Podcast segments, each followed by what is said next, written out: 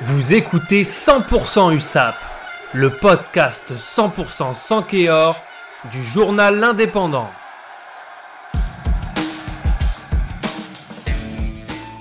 La route sera compliquée pour l'USAP dans l'apprentissage du top 14.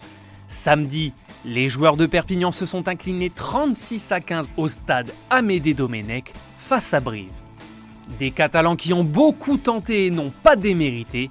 D'après leur coach Patrick Arletaz, l'engagement y était. La base de travail est d'ores et déjà là pour la suite.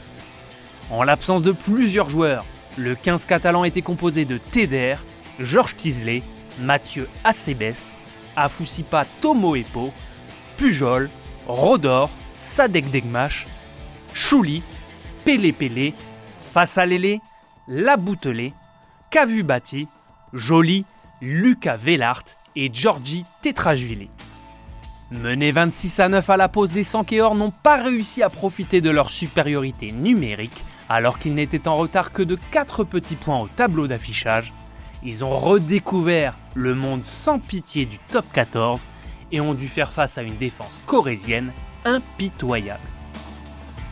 Côté briviste, c'est Enzo Hervé qui a brillé en inscrivant 26 points, un essai, 4 pénalités, 3 transformations et un drop.